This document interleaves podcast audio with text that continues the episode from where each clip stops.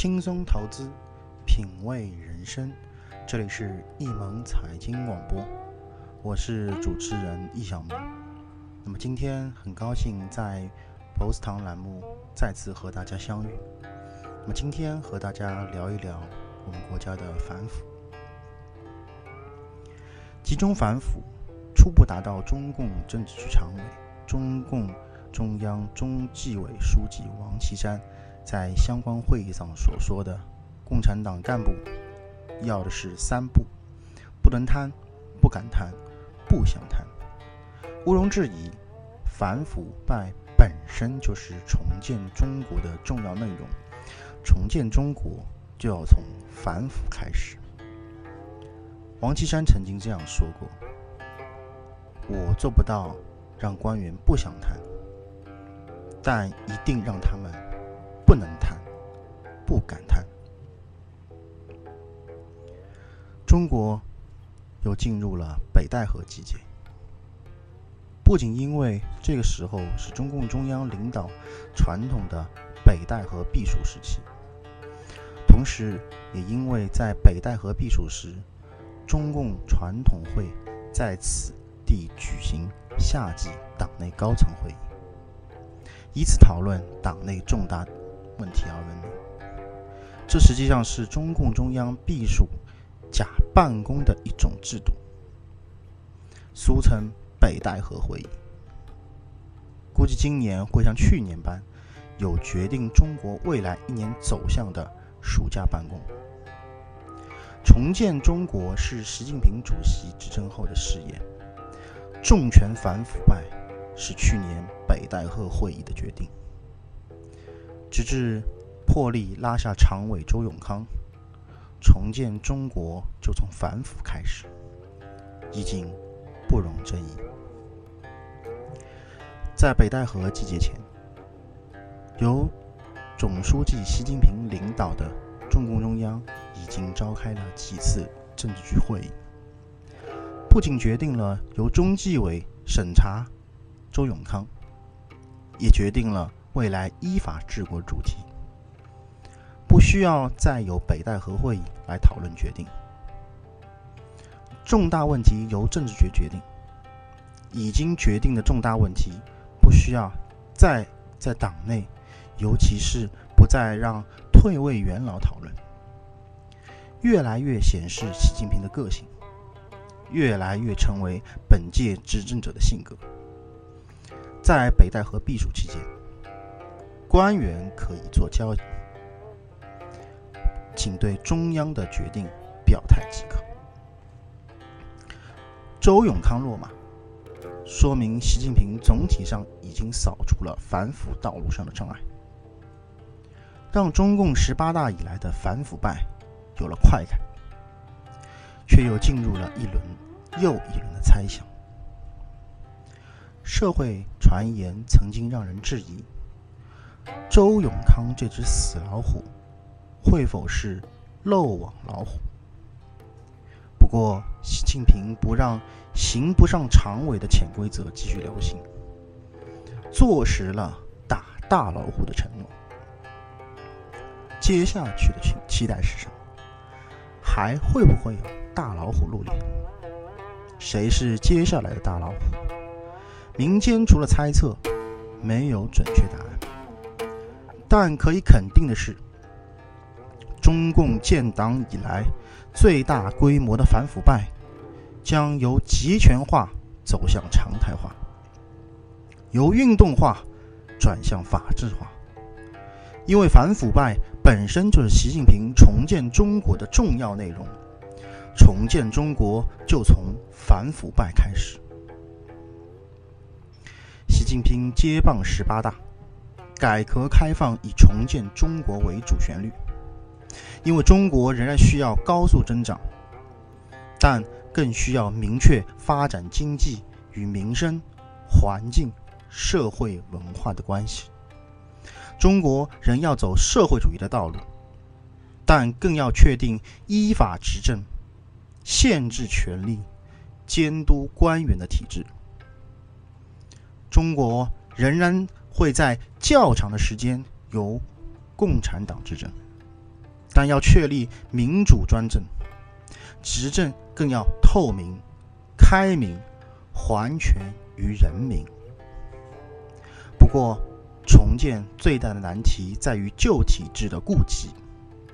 三十多年来，党内权贵形成的利益团伙，已经是执政党重建中国的陌路人，成为重建中国的最大障碍。拨乱反正，是习近平要在改革必须面对的重任。和三十年前改革开放初期阶段不同的是，这一轮的拨乱反正，首先要拨正执政党的腐败之乱，拨正从中央到地方官员的权力之乱，拨正改革开放成果集中在权贵手中的。利益之乱，从腐败利益者手中重回重新夺回中国的话语权，以反腐着手走向重建中国之路。习近平领导的新一届政府上任初期，面对的是中国贪腐达到了历史的最高点，民怨。到了随时爆发的基点，改革开放进入新拐点。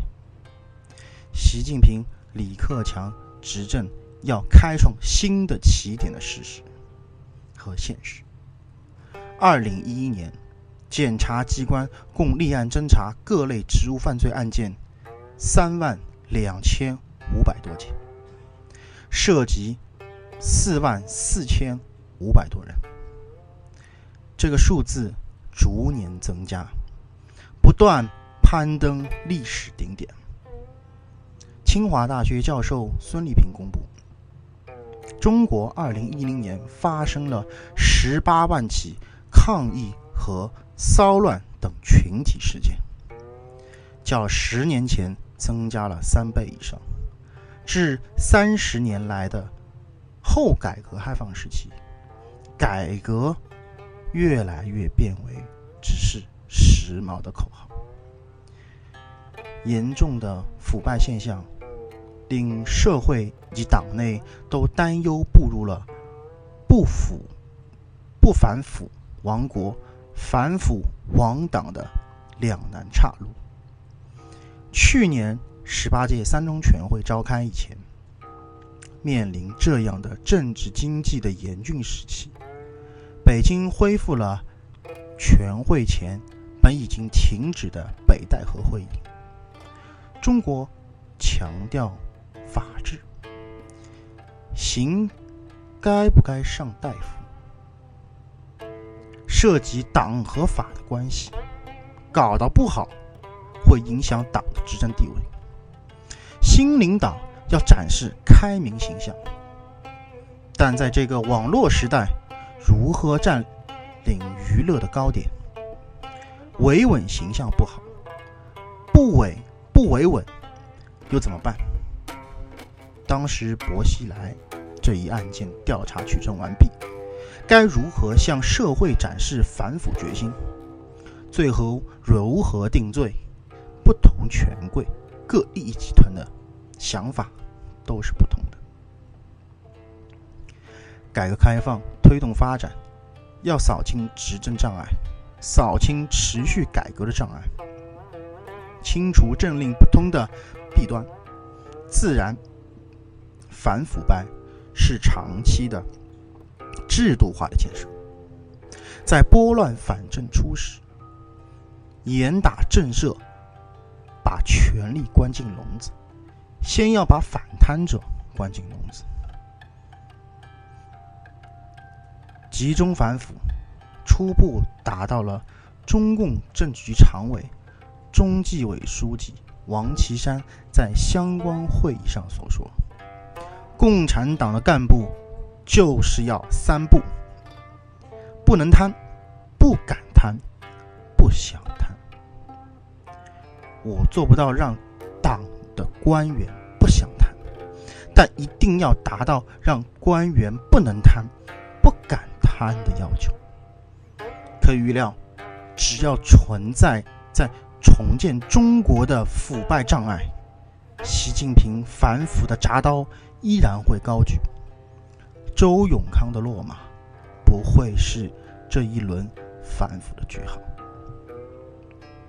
扳倒大老虎的同时，中共又公布了十八届四中全会的主题，迈开依法治国的重建步伐。这不是巧合，这是一届执政者的顶层设计。重建中国，就是从反腐开始。好了，今天的 BOSS 堂栏目。就到这里，希望大家能够继续收听我们的节目，更多的交流与分享，我们下次节目再见。